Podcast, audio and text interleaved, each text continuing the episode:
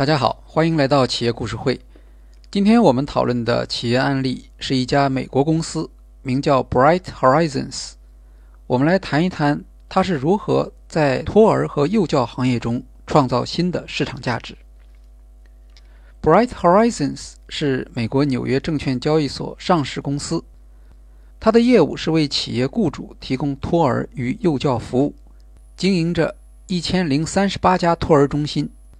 除美国和加拿大之外，还在英国、荷兰和印度有业务。他雇佣的员工超过三万人，为全球一千一百多家企业客户提供托儿、早教、家庭照料和教育咨询的服务，其中包括一百五十多家世界五百强企业长期合作。二零一八年，Bright Horizons 收入十九亿美元，净利润一点六亿美元。今天，他的顾客包括迪士尼、微软、思科、星巴克、丰田汽车、联合利华，还有美国西北大学、斯坦福大学和加州大学洛杉矶分校在内的世界名校。从表面上看，幼儿教育包括托儿和保育服务在内，是一项很自然的生意。职业女性使得美国工薪阶层对托儿服务的需求不断增长。据美国劳动部2016年的数据，六岁以下儿童的母亲中有65%参与全职工作。再加上儿童早教的重要性得到了普及，家长不再满足于传统的看护服务，而希望能够获得儿童发展和教育的服务。市场发展的确很快，1987年美国有26万个托儿中心，到2007年，美国已经有了76万个托儿中心。不过，其中百分之九十是没有雇员的，也就是老板自我雇佣承担托儿保育工作。然而，这些传统的托儿机构未必能够提供高标准的服务。那么，全国性品牌能够获得竞争优势吗？我们在战略管理的课堂上学习过，如何将零散的业务整合。通常是将价值链上的某一环节标准化，如快餐是将厨房制作标准化，连锁咖啡店。是将咖啡制作标准化。尽管在美国也有幼教连锁机构花了很大的力气，但至今还没有成功的案例。这里面的困难主要表现为进入幼教行业没有壁垒，利润非常低，产业属于劳动密集型，没有知识产权保护，无法实现规模经济，品牌作用不强，再加上这个行业受到社会关注，政府的管制十分严格。Bright Horizons 创立于1985年，创始人出身于著名的管理咨询公司美国贝恩公司，是一对夫妻，叫做 Linda Mason 和 Roger Brown。他们俩曾经在柬埔寨、非洲从事儿童教育工作，后来他们计划在美国投身幼儿教育。刚开始时，他们想做非盈利的、父母互助的教育，不过很快就意识到。这样在经济上是不可持续的。他们注意到幼教行业像是一个大陆货的产业，尽管当时也有资本试图整合整个行业，打造儿童托育行业里的麦当劳，但 Linda 和 Roger 对此不看好。根据政府数据，儿童托育机构的工资只有快餐店的百分之六十八。行业里的幼儿教师人员流动性很高，课程是按学生人数来收费。这是一个不怎么好的行业，特别是对家长不够好，无法满足家长对高质量的托儿和幼教服务的期望。就在这个时候，他们之前在贝恩公司的一位朋友建议转换思路。当时已经有一些企业开始建立自己的日间托儿中心，当然也是因为对现有的社区服务不满，以及希望提高员工的忠诚度。Linda 和 Roger 开始考虑能不能建立一个商业模式，将雇主而不是家长作为顾客。雇主自建日间托儿中心是很自然的，这样做有助于降低员工的流失，减少公司的员工成本。员工当然也会更相信本公司自己办的日间托儿中心，他们可以减少许多花在奔波于公司、家庭和托儿中心之间的时间。这样做对幼儿机构也有很多有利的地方。雇主本身可以提供场地，无需额外的成本就能够获得高质量的幼教中心和设施。与企业雇主合作等于自带顾客，而且成功的雇主中心本身也是营销渠道。更重要的是，这样的一个模式能够支持高成本的经营。这和 Linda 与 Roger 对高质量的追求是一致的。了解到企业雇主对托儿服务的需要之后，他们决定创建一所与通常的社区型服务不同的托儿机构。他们找到的第一个客户是英国保诚保险。当时，保诚保险正在重建位于美国波士顿的保诚中心大楼。与 Bright Horizons 合作的保诚大厦儿童中心被视为彰显自己企业文化的新方式。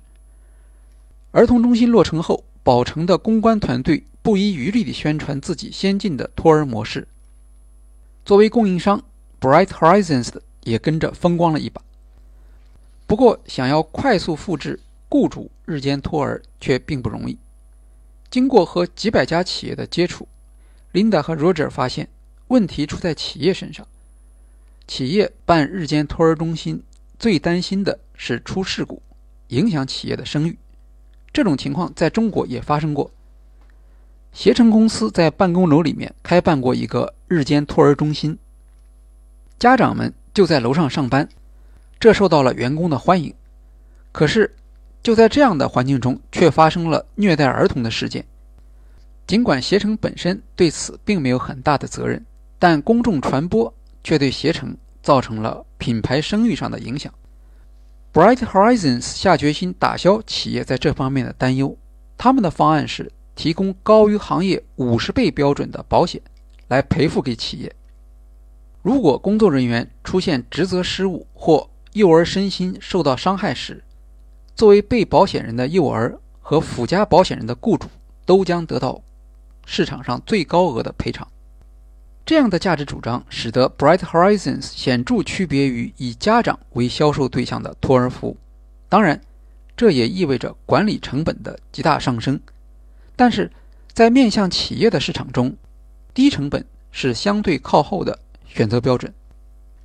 后来的市场反应证明，这一战略选择是正确的。在解决了顾虑之后，Bright Horizons 开始有机会让企业注意到。在工作场所设立日间托儿中心的价值。接下来，他们又遇到了运营上的困难。由于新的中心不断开设，成本增加很快，但学生人数的增加跟不上。在最早期，三个月就可以实现损益平衡，后来逐渐拉长到九到十二个月。董事会开始对他们的商业模式提出质疑。创始人认为。以雇主为对象的幼儿教育服务，保持品质是唯一的出路。他们采取了一切措施来减少其他开支，但保持了教师的薪酬不变和低师生比比例不变，从而能够继续高质量的战略。还记得在前面提到，Linda 和 Roger 的理念是提供高品质的服务吗？在打消了企业对赔偿责任的担心之后，这种高标准服务的精神却吸引了。众多企业，当时市场上的其他品牌仍然采用传统的方式来扩张，他们千方百计降低劳动成本，在教育内容方面只求满足最低的政府标准，而无意追求高品质。当企业面临股东的要求和顾客要求之间的矛盾时，传统的幼教机构选择了满足股东，而不是顾客的要求，因此这是两种完全不同的。战略追求。几年之后，那家走传统路线的连锁幼儿教育机构破产了。与企业雇主的关系帮助 Bright Horizons 在一个没有壁垒的行业里建立起竞争壁垒。Roger 说：“当我们在嘉信理财、施贵宝制药、华盛顿大学里面建立起日间托儿中心之后，由于雇主同时也提供了财务资源和营销支持。”其他人几乎已经不可能再在那里建立一个类似的托儿中心了。所有这些儿童中心都向其他潜在的企业顾客展示了这类做法的成功和可行性，而企业顾客的高要求则帮助 Bright Horizons 不断提高标准。这是传统的以普通社区家长为对象的托儿中心难以做到的。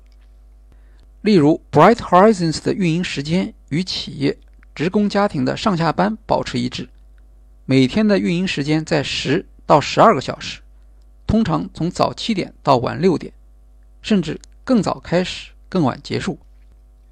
这种定制化的能力是传统托儿幼教中心不具备，在成本上也是无法接受的。用 Bright Horizons 的话来说，与雇主企业的合作形成了一个正向的循环。好的顾客建立好的设施，驱动变革。这一模式是 Bright Horizons 的竞争对手难以模仿的，而且进一步导致竞争对手难以获得企业顾客，从而巩固 Bright Horizons 的市场地位。对企业来说，托儿和幼教中心与业务和利润相距较远。这反而使得企业愿意在公关活动中推出托儿和幼教中心作为雇主品牌的主要价值创造形式，这自然会让 Bright Horizons 受益。高品质战略不能只是口头的主张，需要在资源的分配上落实，并且让顾客清楚地看到这种差异化。凭借对全球五百强企业需求的了解，Linda 和 Roger 相信。这些企业绝对不会与一家只向员工提供最低工资水平的机构合作，特别是在幼儿教育这样事关重大的决策上。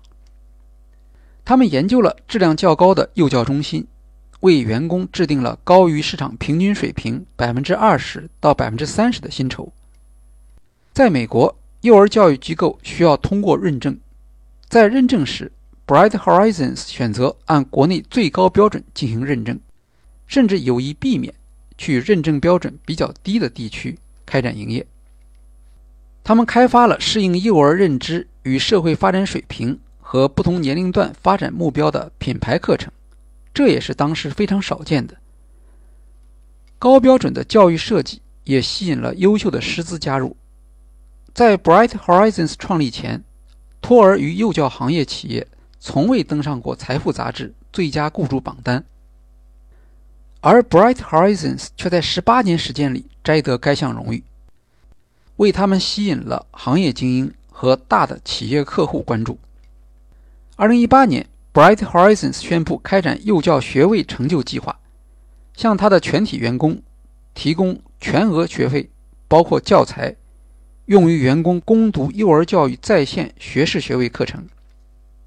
其他企业也有类似的补贴。例如，星巴克向员工提供大学三年级以上的学费。在幼儿和幼教企业中，Bright Horizons 是第一家这样做的。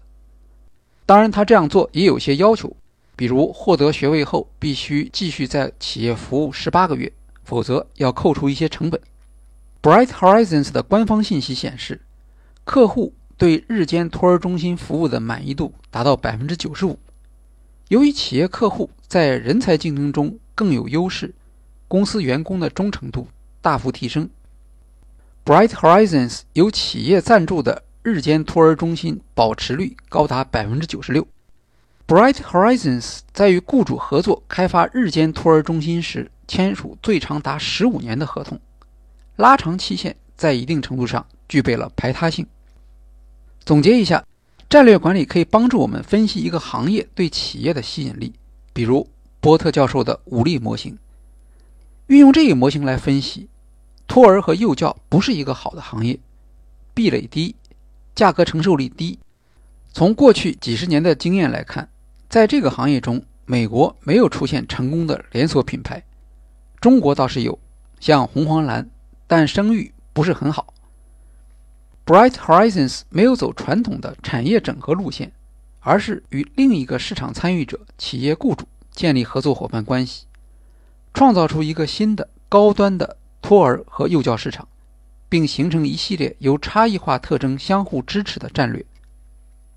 作为由企业管理顾问创建的企业，创始人特别注意对企业竞争优势来源的反省，例如企业伙伴。能够给 Bright Horizons 带来促进创新的价值。有的时候，一项业务做久了，往往会陷入一种重复和疲劳，这也是许多大企业创新乏力的原因。在这种时候，挑剔的顾客可能会成为促进企业改进的动力。例如 Bright Horizons 的 APP 向企业雇主的员工提供紧急备用看护服务。当家长遇到托儿中心由于特殊原因无法开放时，可以通过 APP 随时预定备用托儿中心。备用托儿中心服务受到企业员工的欢迎，已经占到 Bright Horizons 收入的百分之十三。在托儿和幼教这个行业，家长和行政监管部门当然会提出他们的要求，但这两个群体要么力量不足，要么反应太慢，而企业雇主。作为 Bright Horizons 的合作方，因为他是出钱出力的，并且儿童都是自己员工的小孩，所以当然有动力不断的向幼教中心提出要求，或代表员工提出要求。而他们的要求，Bright Horizons 自然不能怠慢，客观上就成为推动改进的动力。这既有照管方面的，例如用远程技术工具帮助家长了解儿童在日间托儿中心的情况。也有教育方面的，例如企业和家长可能对儿童的发展性教育有更多的要求，在课程设计、理念、技术等方面提出新的要求。我们记得波特教授提到，成功的差异化战略不仅要让顾客和市场看到你的差异化特征，还要建立系统化的差异化措施，使得战略成为一个难以模仿的系统。从 Bright Horizons 的经验来看。以企业为对象，不仅支持其高品质的战略，同时企业作为伙伴也更有利于提升 Bright Horizons 的服务。像 Bright Horizons 这样的企业有没有风险？当然也是有的。比如，他所选择合作的对象主要是大型企业，而从整个商业趋势来看，大型企业今后可能不一定是主导的方向。但中小型创业企业资源有限。未必能够提供大型企业那种专门的设施和补贴，这就会限制 Bright Horizons 的成长空间。不过，Bright Horizons 相信，由于企业对优秀员工的争夺变得比以往更加激烈，这方面的支出前景还是很乐观的。他的对策是在近几年里加快在市中心或企业集中的商务区，采用租赁场地的方式。向所有企业开放托儿服务，这类托儿机构已经占到它在美国托儿机构总数的百分之三十五。值得注意的是，Bright Horizons 所增加的这一模式仍然偏向企业端的高价格、高质量服务，并且其中的费用往往是由企业来支付给员工，作为竞争性福利的一部分。这说明 Bright Horizons 在增长过程中仍然保持着。原有的商业模式。好，今天的企业故事会就介绍到这里，谢谢大家。